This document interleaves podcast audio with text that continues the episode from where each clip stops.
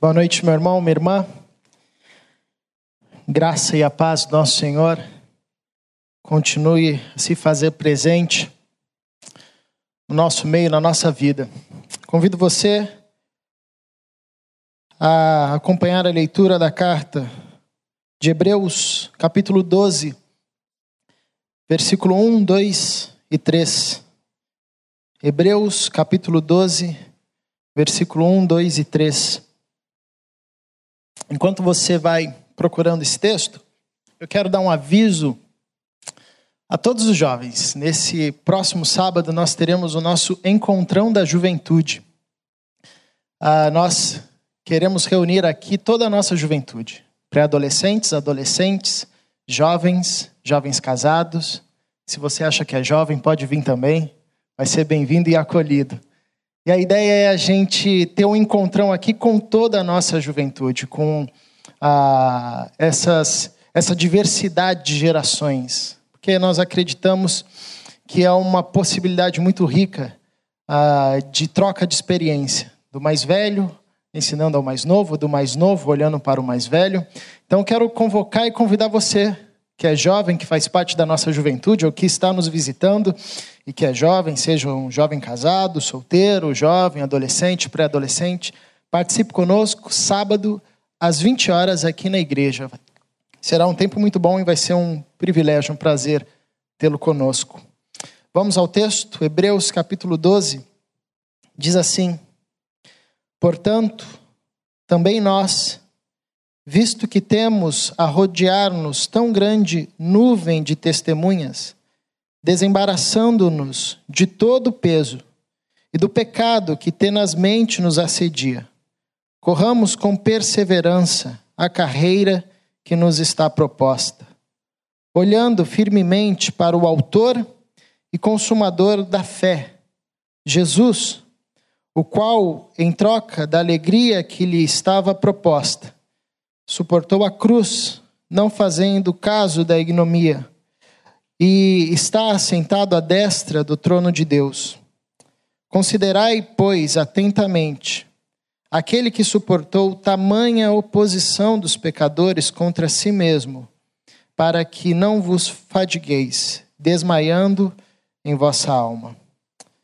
Deus, nós invocamos o teu nome aqui nesse lugar. O nosso desejo é que a tua presença ocupe todo o espaço aqui, ocupe todo o nosso ser. A sua doce, a sua potente, a sua transformadora presença. É o nosso desejo. É isso que nós fazemos aqui quando oramos, quando louvamos, quando ofertamos, quando estudamos a tua palavra nós expressamos um intenso desejo de sermos tomados completamente por ti. Que o teu espírito continue a encontrar liberdade no nosso meio e em nós. Que agora, diante da exposição da tua palavra, nosso coração permaneça aberto, a nossa mente lúcida, e que o teu espírito nos ajude a compreender a tua verdade a tua santa sabedoria. E que isso nos seja alimento para a vida, para a alma, para a mente, para o coração, para o corpo. E que isso gere em nós transformação, forme em nós cada vez mais a vida de Cristo. Nós estamos aqui não pelos nossos méritos, mas pela obra de Jesus Cristo, nosso Salvador, o nosso Senhor, que nos abriu um novo e um vivo caminho, até a sua sala, até o lugar santo, até diante do trono da tua graça. E é aqui que nós estamos levados pelo teu Espírito através da obra do teu Filho Jesus. Obrigado, Senhor. Continue a nos falar em Cristo Jesus. Amém. O livro de Hebreus é uma carta de exortação. O autor mesmo diz isso no capítulo 13, no final. Ele diz: Eu escrevo essa carta para encorajá-los, para exortá-los. É escrita ah, para um público de judeus que se converteram à fé cristã. Judeus que eram piedosos na fé judaica e se converteram agora a Jesus Cristo e que provavelmente enfrentavam ah, um desfalecimento na fé, enfrentavam dificuldades, às vezes questões provavelmente teológicas ou até mesmo ah, do exercício da vida cristã, que estava de alguma forma atacando a fé desses irmãos. É por isso que quando você lê a carta de Hebreus, você vê ah, o autor explicando que Cristo é maior do que tudo o que a fé judaica apresentou, maior que Moisés, maior que o sacerdote, o verdadeiro sacerdote, o verdadeiro sacrifício, enfim, ele está dialogando, escrevendo com um público apegado à tradição judaica, com, uma, com um forte ensinamento da tradição judaica, e eh, o autor de Hebreus entende, julga necessário que eles façam esse, ah, o esse, é, esse, é, essa transformação de mentalidade, que eles consigam perceber que Jesus Cristo não é igual a Moisés, que Jesus Cristo não é igual à lei, que Jesus Cristo não é apenas um sacerdote, mas é maior do que tudo isso, o único Senhor, o único digno de ser adorado. E é também por essa razão que o autor de Hebreus vai enfatizar a questão da fé, para que esses irmãos, agora nessa caminhada com Cristo, ah, não desfaleçam no meio do caminho, não tenham a sua alma abatida e não percam a fé. Então, a carta de Hebreus é uma carta de exortação.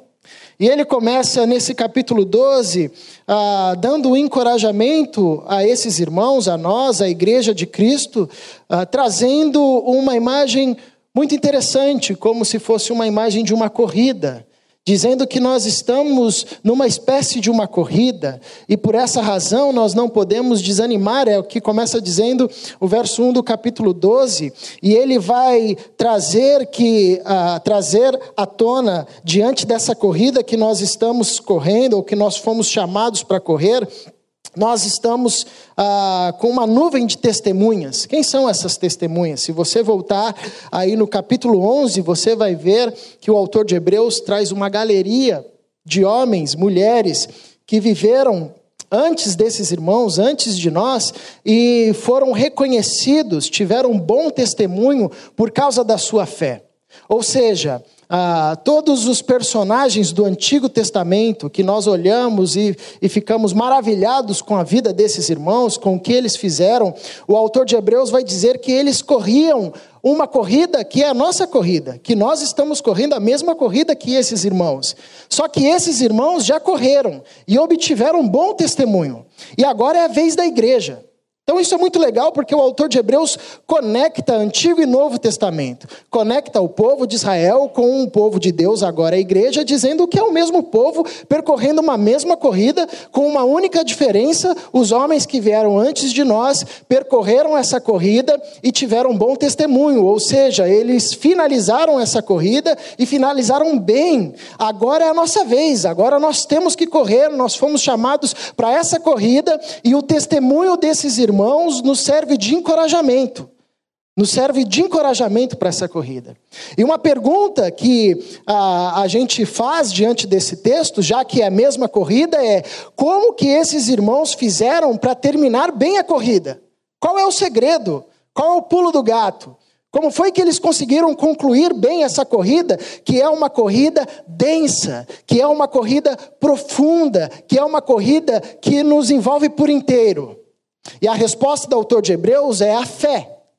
E isso é fantástico, porque ele nos traz uma revelação aqui incrível: que os homens do Antigo Testamento, que viveram antes de nós, antes desses irmãos e antes de Cristo, eles obtiveram bom testemunho não por suas obras, mas pela fé. Ou seja, desde o Antigo Testamento, homens e mulheres eram salvos e salvas não pelas obras, mas pela fé. É o que o apóstolo Paulo vai dizer nas suas cartas e é o que o, apóstolo, o, o autor de Hebreus, provavelmente o apóstolo Paulo, uh, vai dizer também aqui. Esses homens tiveram uma excelente corrida, não pelos acertos que eles fizeram, não pelos erros que eles fizeram, mas pela fé. Esses homens correram a partir da fé, porque essa corrida só se corre com a fé. Então, a pista para a gente fazer uma ótima corrida, uma excelente corrida, é a fé. é termos fé. Isso suscita uma outra pergunta: o que é fé? Como era a fé desses homens? Então eu convido você a virar a sua página aí da, da Bíblia, se você está com ela aberta ainda, e para Hebreus capítulo 11, versículo 1, que é a melhor a definição de fé que nós temos a, teológica, biblicamente falando. O que é fé? Qual era a fé desses homens? Vale ressaltar que o autor de Hebreus está escrevendo tudo o que ele está escrevendo por revelação do Espírito Santo. O apóstolo Paulo vai dizer que os homens do Antigo Testamento, os profetas, ah, profetizavam, falavam mistérios que eles desejavam, anelavam saber mas que foi, dada a, foi dado à igreja o privilégio de conhecer esses mistérios. Então, nós que viemos depois de Cristo somos privilegiados, porque os apóstolos, inspirados pelo mesmo Espírito, nos revelaram coisas fantásticas que os homens do Antigo Testamento ah, viam numa espécie de lampejo ou numa condição de mistério, não entendiam profundamente, mas já sinalizavam a respeito daquilo, e os apóstolos, os discípulos, discípulos foram ah, revelando esse mistério para a gente através do Espírito Santo. E o autor de Hebreus ele está nos revelando um grande mistério que os homens do Antigo Testamento eram salvos pela fé. Sempre tem uma pessoa que pergunta assim: ah, como é que a pessoa era salva antes de Cristo? Como é que ela tinha que fazer? É, o Cristo não tinha vindo ainda, a gente é salvo por crer em Jesus, na sua morte, na sua ressurreição. Como é que os caras então do Antigo Testamento eram salvos? O autor de Hebreus nos, res, nos responde em coro com toda a teologia bíblica: eles eram salvos pela fé. Só tem um jeito de ser salvo, só tem um jeito de participar dessa corrida, de entrar nessa corrida, de correr essa corrida que é pela fé. E a pergunta é: então, o que é fé? E o autor de Hebreus nos responde de forma maravilhosa. Nós precisamos urgentemente elevar o nosso conceito de fé. Porque quando a gente começa a analisar na fala, nas canções, ah, no cotidiano, parece que nós transformamos a fé ou rebaixamos o conceito de fé para uma expectativa sobre algo que vai acontecer. Então eu preciso, se eu tiver muita expectativa de que aquilo vai chegar, de que aquilo vai acontecer, então eu tenho muita fé. Fé se tornou uma espécie de amuleto. Daniel disse aqui uma vez, é, fé é aquele negócio que a gente faz assim, ó, com a cara assim, né? Não sei se foi ele, mas se não foi, foi ele agora, então. Ah, uma espécie de expectativa. Só que isso pode ser uma perspectiva da fé, mas não é a fé como um todo. Porque nesse sentido, qualquer pessoa que se devota a um Deus ou a uma entidade tem esse tipo de fé. Faz algum trabalho esperando que venha alguma coisa, com uma expectativa. Fé é muito mais do que isso. O autor de Hebreus, ele usa duas palavras aqui que assim não não se encaixariam a princípio, nessa dinâmica da fé. Ele usa certeza e convicção. Olha que coisa incrível. Fé é a certeza, e ele está dizendo da fé que esses homens tiveram, lá do Antigo Testamento, que é a mesma fé que nós temos e somos chamados a ter, e somos chamados a guardar, e somos chamados a perseverar nessa fé. Ele vai dizer que fé é a certeza das coisas que se esperam. Ou seja, coisas que se esperam, não chegou ainda, eu estou esperando, mas tenho certeza que vai chegar. Olha que interessante o uso dessa expressão certeza para algo que ainda não chegou. Então é muito mais do que uma expectativa se vai vir ou não. Expectativa a gente tem quando a gente posta uma, uma correspondência no correio e tem expectativa de que vai chegar no tempo certo. Mas o autor de Hebreus diz: não, fé é uma certeza certeza daquilo que se espera. Eu tenho certeza, mas o que? O que que você está esperando? Não chegou, não chegou, mas vai chegar. Eu tenho certeza que vai chegar. É uma certeza. Isso é uma palavra sólida. Isso é uma palavra absoluta. Essa é uma palavra que não abre margem ah, para um, uma espécie de expectativa que pode não ser vingada.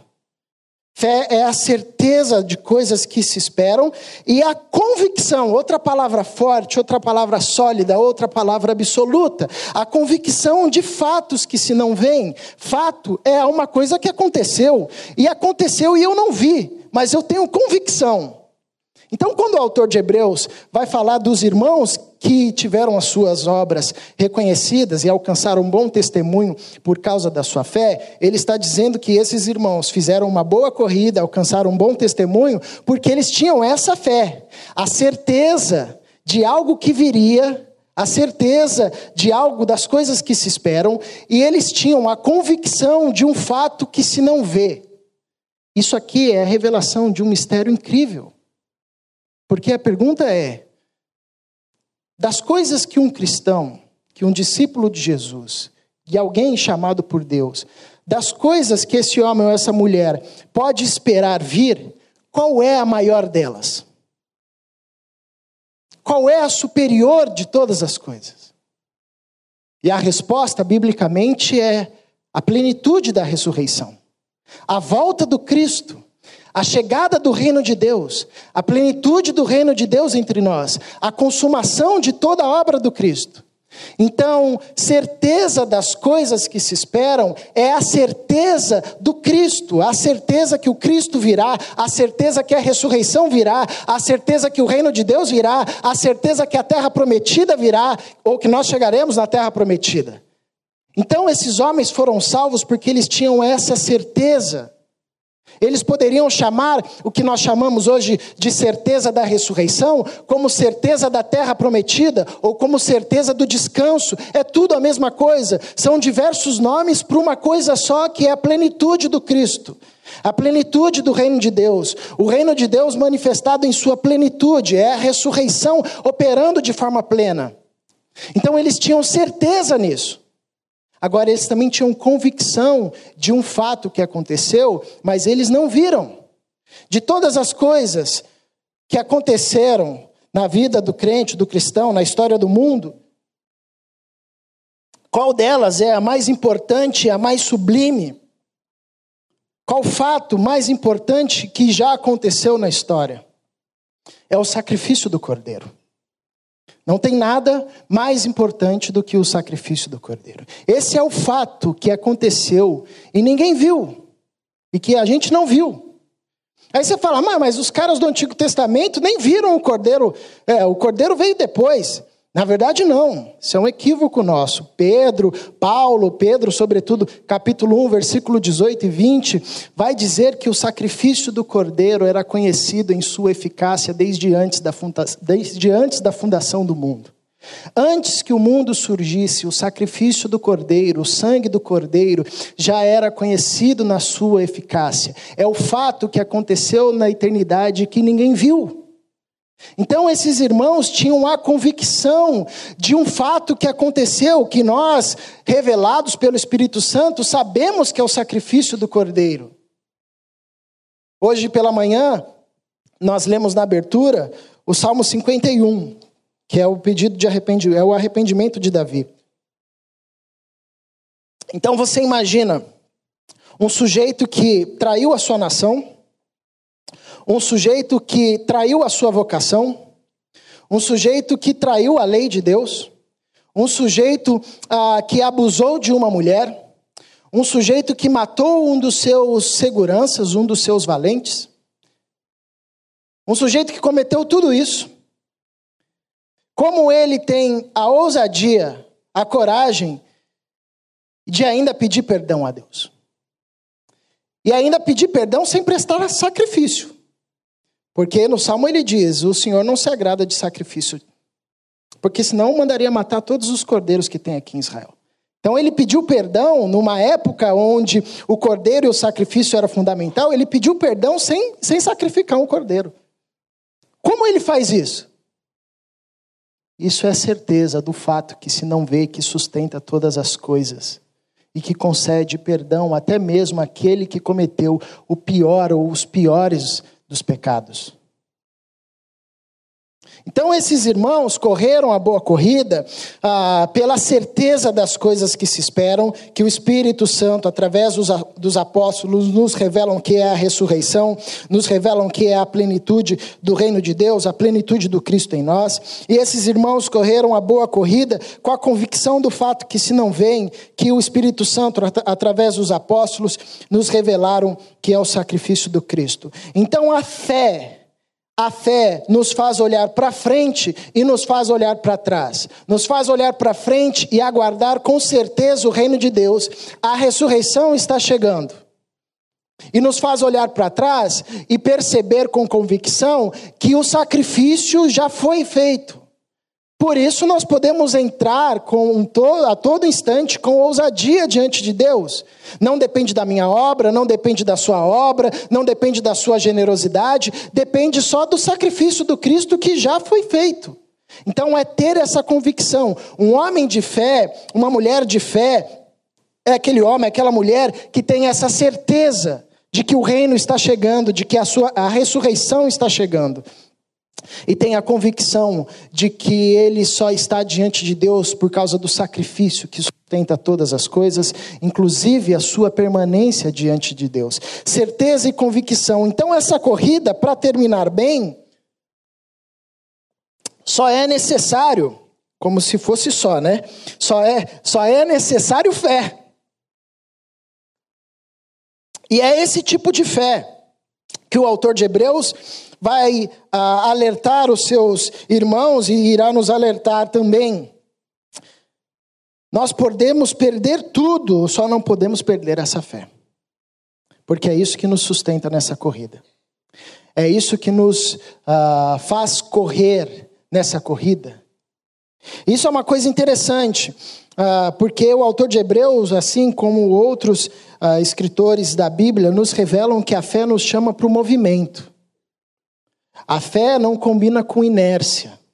A fé chama a gente para o movimento, em todos os sentidos. Fé é um processo de transformação. Santificação é um processo de transformação. Isso significa que amanhã eu serei melhor do que fui, do que fui ontem, do que fui hoje, né? No caso.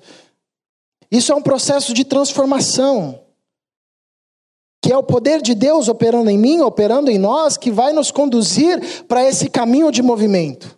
Então, a fé é uma corrida, é excelente para dizer que a fé nos coloca em movimento, nos faz movimentar. E o autor de Hebreus vai dizer: olha, nós temos todos esses testemunhos, todos esses mártires. Isso deve nos encorajar, porque a fé dos nossos irmãos nos encoraja, e a nossa fé encoraja o outro. Então, ah, olhem para isso, olhem para esses testemunhos e corram, desembaraçando-nos de todo peso e do pecado. Olha que interessante. Ah, ele, ele traz duas questões que podem atrapalhar a nossa corrida: peso e pecado. E isso é fantástico, porque pecado a gente sabe o que é. Agora, o peso necess, não necessariamente é pecado. Ele diz peso e pecado. Tem coisas que nos pesam mesmo não sendo pecado. E tem coisas que são pecado e vão nos pesar e nos paralisar ao longo da corrida. Isso aqui é interessante porque nos convida para maturidade. É muito comum a gente ouvir perguntas, do, ah, principalmente no meio da juventude. Sempre vem gente perguntando assim: é pecado ou não é pecado? Parece que a vida do crente se resume só em pecado e não pecado. É pecado fazer isso, é pecado ir lá, é pecado fazer aquilo, é pecado dançar, é pecado beber aquilo lá, é pecado fazer aquilo outro, é pecado ouvir isso, é pecado. Como se a vida resumisse só em pecado e não pecado. O autor de Hebreus diz que nós precisamos pensar com essa categoria, obviamente, mas com outra categoria, que é a categoria do isso é um peso, isso vai pesar na corrida. Isso vai me atrapalhar na corrida da fé, porque tem coisas que são lícitas, tem coisas que são belas, tem coisas que são prazerosas, mas irão pesar na corrida. E você não está pecando, necessariamente, mas isso vai te atrapalhar, Isso vai tirar você do foco, isso vai fazer com que você corra lentamente, ou isso vai te paralisar. E não necessariamente você está numa situação que você poderia catalogar como pecado ou não pecado. Mas você está colocando ah, como material, como kit de material da sua corrida, algo que está sendo pesado. Isso serve para todos os campos. O campo físico, o campo material, tem coisas que nos pesam no físico, tem coisas que no, nos pesam na, na, na contingência de coisas que nós temos, tem coisas que nos pesam no campo emocional, tem coisas que nos pesam na alma. E o autor de Hebreus diz: essa corrida você tem que correr integralmente, e você tem que ser leve.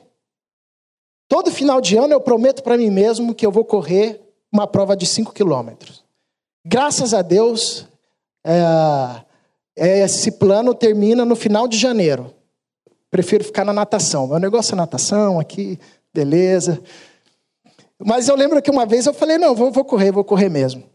E aí comprei tudo: tênis, comprei bermuda, e comprei um fone de ouvido para correr correndo, correr ouvindo, né? Música e aquele negócio que você coloca aqui, um bracelete, né? Aí fui, coloquei, comecei a correr com fone, só que o meu, o meu ouvido tem algum problema que nenhum fone entra nesse ouvido. Aí eu corria e caía. Corria e caía. Aí eu enfiava lá dentro com perigo de ficar surdo pro resto da vida. Quando funcionava, alguém me ligava. Falei, poxa, esqueci de, de, desligar, porque também não dá para desligar. Se desligar, não tem música para não tem música offline. Então, então, aí eu sei que assim, eu corria, dava, eu corria um quilômetro, parava, andava, arrumava o celular e eu vi que aquilo estava atrapalhando. Então tem coisa na corrida que às vezes você vai colocar, você vai pensar, nossa, isso aqui é bacana, hein? Não é, não é pecado, legal, bonito, é belo, mas vai ser um peso vai te atrapalhar.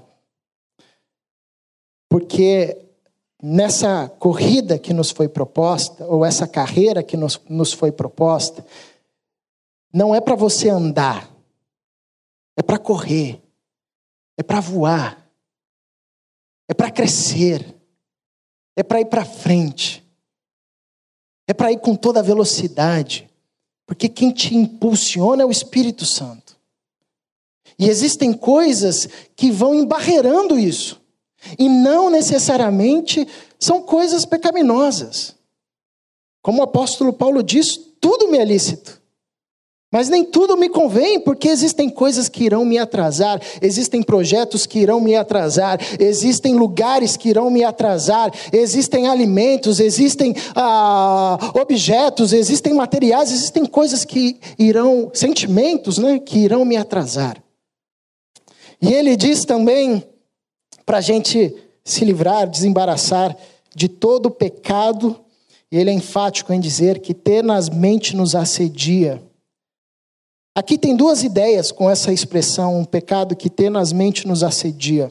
Uma ideia que a gente vê lá em Caim, quando Deus diz: o pecado está à porta, cabe a você dominá-lo. A ideia daquele texto é como se o pecado fosse um bicho, um monstro, pronto para dar o bote. Está ali, pronto para pular. Se der mancada, ele vai para cima.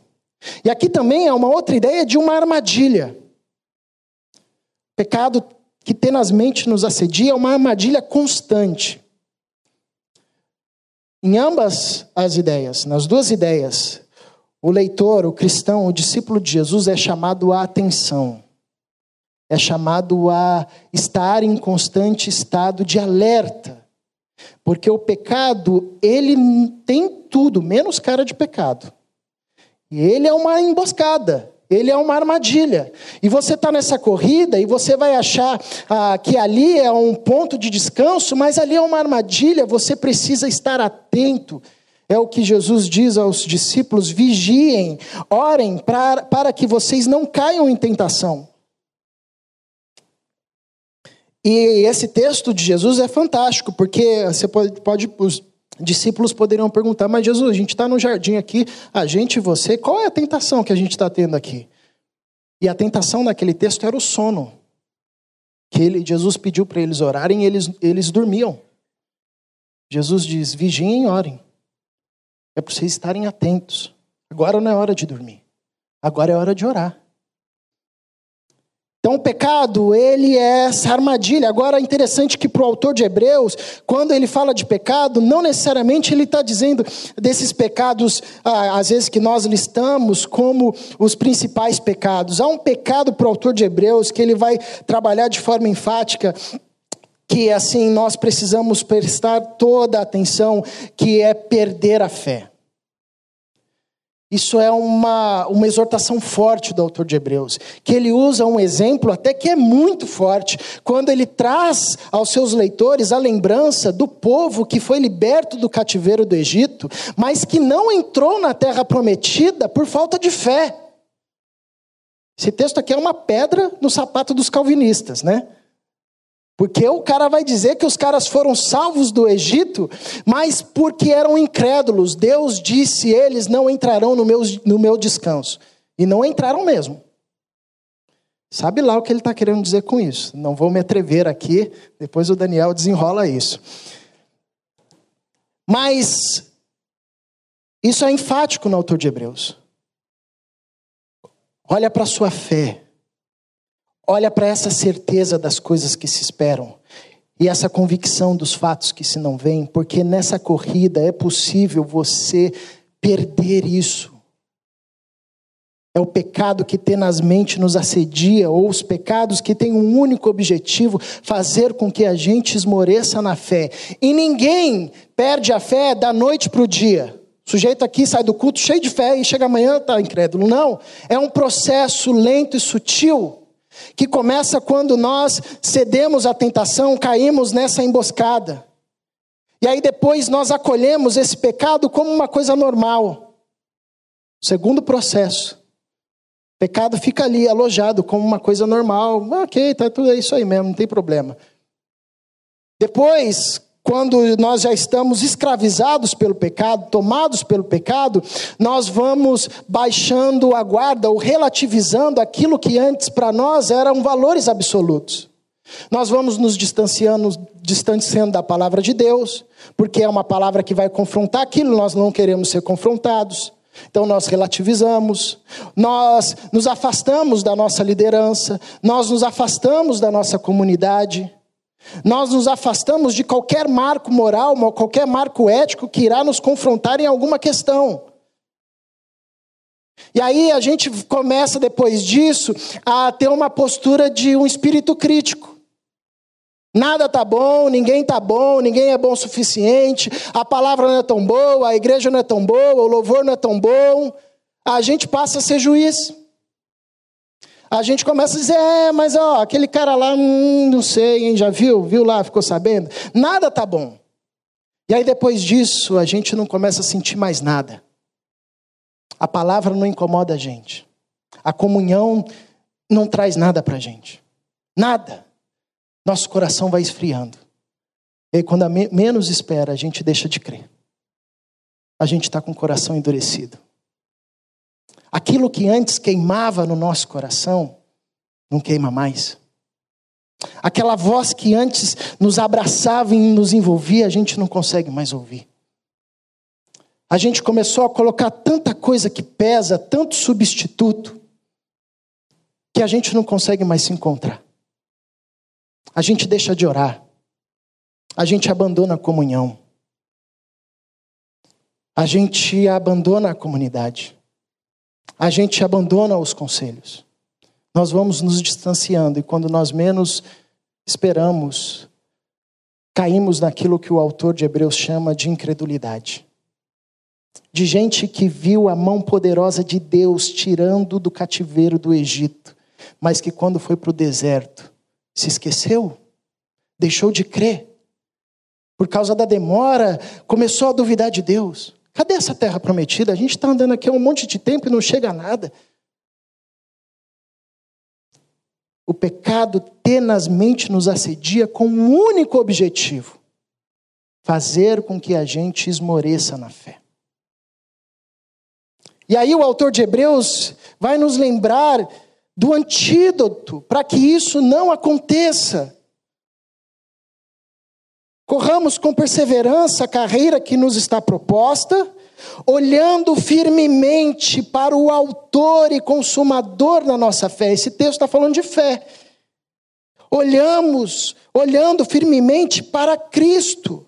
O autor, aquele que criou, aquele que fez nascer, aquele que foi o primeiro a ter fé no caráter do Pai, antes que todas as coisas viessem a ser criadas, e por isso tomou atitude de servo, e por isso se esvaziou a si mesmo, por isso abriu mão da sua glória, exercendo uma ação de fé, crendo no caráter do Pai, que se ele fosse obediente, o Pai ressuscitaria e lhe, lhe, lhe iria dar novamente todas as coisas olhando firmemente para o Autor da nossa fé, aquele que cria a fé em nós, e também o consumador da nossa fé, aquele que mantém, alimenta, aumenta e consuma a nossa fé, e traz a plenitude. Fé nos faz olhar para frente, nos faz olhar para trás. E quando nós olhamos para o Cristo, nós olhamos para aquele que estava lá atrás, convicção de todas as coisas, e aquele que é certeza das coisas que se esperam. Então, como que nós corremos nessa corrida de forma a perseverar, de forma a não deixar que o pecado que tenazmente nos assedia ah, venha e nos faça esmorecer na fé? É olhando para o Cristo. Ele é o autor, consumador da nossa fé olhando com essa convicção de que não há pecado que nos separe de Deus. Sabe, a maior demonstração de fé, de convicção, de que ah, nós cremos no sacrifício do Cordeiro, que Ele nos sustenta e que Ele garante todas as coisas, essa, o maior exemplo é depois que a gente peca. Se depois que a gente peca você espera um dia para pedir perdão para Deus, é porque você acredita que você tem que esperar alguma coisa passar, ou você tem que apresentar alguma coisa para Deus. Convicção de quem crê no sacrifício de Cristo é aquele que peca e depois que peca diz: Senhor, me perdoa. Porque ele, ele confia que ele está sustentado não pelos seus méritos, mas pelo sacrifício de Jesus. Um dia o professor usou um exemplo que eu falei assim: caramba, eu sou pagão, não sabia. Ele disse: se você um dia vai fazer um assalto, você é crente, você foi fazer um assalto, aí você foi lá, assaltou, pegou lá uma quantia de dinheiro, aí quando você está saindo, você é cristão, foi salvo, encontrado por Jesus Cristo, mas teve aí uma queda e fez um assalto, e quando você está saindo, chega um outro crente da igreja e diz assim: ô irmão, ora por mim. Você fala, estou na igreja todo dia, você me pede para orar agora. Você está ali com o fruto do assalto no seu bolso. E o cara desesperado falando: ora por mim. Aí você diz assim: não posso orar agora não. Não dá. Você é incrédulo. Porque você acha que é o sacrifício de Jesus e mais alguma coisa. Você acha que é o sacrifício de Jesus e a sua obediência. Que é o sacrifício de Jesus e a sua oferta. Que é o sacrifício de Jesus e o seu acerto. Mas a Bíblia diz que é só o sacrifício do Cristo. É pela graça que nós somos salvos. E isso não vem de vós, não de obras, para que ninguém se glorie. Isso é fé. É dizer, oh, irmão, acabei de assaltar. Estou aqui, ó. Mas eu vou orar por você. Porque quando a gente ora, a gente invoca Jesus Cristo. E é no sacrifício de Jesus Cristo que a gente chega diante do Pai. E como o autor de Hebreus vai dizer: entrem sem medo, sem culpa, com ousadia e confiança, porque Cristo Jesus abriu um novo e vivo caminho até a sala do trono do Pai. Se os sacrifícios dos cordeiros, de certa forma, perdoavam, quanto mais o sacrifício do cordeiro sem mácula, eterno, ele te sustenta eternamente diante de Deus, independente das suas obras, independente se você pecou hoje ou não. Isso é fé. E é assim que a gente persevera, olhando para o Autor e Consumador da nossa fé. Cristo Jesus, o nosso intercessor que está à destra do seu pai, do Pai, intercedendo por nós. Ele é o consumador, autor e consumador da fé. e ele nos é o exemplo, porque é interessante que o autor de Hebreus, no capítulo 11, vai mostrar um monte de exemplos, um melhor que o outro. Você, você lê um, você fala, nossa, esse aqui é o cara. Aí você lê depois, você fala, meu, esse aqui é o cara. Aí você lê outro, não, esquece, esse aqui é o melhor. Aí vai um melhor que o outro. E aí ele chega no capítulo 12 e diz: Mas tem um cara que é melhor de todos. Vocês ouviram essas histórias? Abraão, Moisés, Davi, Sansão, incrível, né? Poxa, incrível, esses caras foram incríveis. Mas tem um cara que foi o melhor de todos. E no capítulo 12 ele apresenta o exemplo de Jesus. Por que, que Jesus foi o melhor e o maior de todos? É porque todos esses homens não tinham opção. Eles tinham que correr essa corrida. Estavam aqui, caíram, pecaram, não tinham outra escolha. Era correr ou não correr. Aí eles correram. Mas Jesus é o único que tinha a opção de não correr e que disse: Eu vou correr, Pai. Me bota nessa corrida, porque eu vou ser o primeiro. Porque se eu não correr e não for o primeiro, ninguém chega ninguém completa, ninguém ganha. E aí ele abre mão de toda a glória. Se faz o cordeiro, cuja eficácia do seu sangue é conhecida desde antes da fundação do mundo. No tempo determinado por Deus, na plenitude dos tempos, ele entra na história. Calça os seus sapatos e corre para a cruz. E é o primeiro a chegar e diz: Cheguei, pai. Completei a prova. E o pai disse para ele: Não, filho, você chegou na metade. Você vai completar quando eu te ressurgir dos mortos. Três dias depois, o pai o ressuscita e diz: Filhão, conseguiu, hein? Correu. Agora, por que você correu? Homens e mulheres poderão correr, poderão completar essa prova. Correrão para a cruz e na cruz serão lançados para a ressurreição. Convicção do fato que se não viu e a certeza das coisas que se esperam. Que perseveremos, meus irmãos, na fé. Não na fé materialista, na fé empobrecida, que é apenas uma expectativa. Mas nessa fé, cujo autor é Cristo e o consumador é Cristo, que é a certeza de coisas que se esperam e a convicção de fatos que se não veem. Vamos orar? Paizinho, aumenta-nos a fé. Livra-nos nessa, de nessa caminhada, nessa corrida, nos perdermos a tal ponto de não vivermos mais com a certeza das coisas que se esperam, com a certeza da tua ressurreição, do teu reino, do novo céu e nova terra, e nem com a convicção da suficiência do seu sacrifício. Se há aqui nessa noite, Senhor, algum irmão, irmã, que no decorrer dessa corrida viu esmorecer a sua fé, em nome de Jesus, aquele que correu essa corrida por nós. Em nome do Cristo Jesus. Visite-o. Visita-nos, Senhor. Renova nossa fé. Não deixe o nosso coração voltar a ser um coração de pedra. Dá-nos um coração de carne, vivo, desejoso pelo Senhor.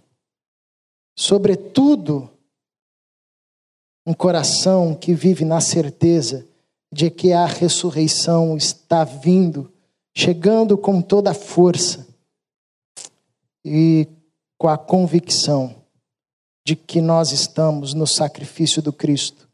E isso basta. Isso é tudo. Em Cristo é que nós oramos. Amém.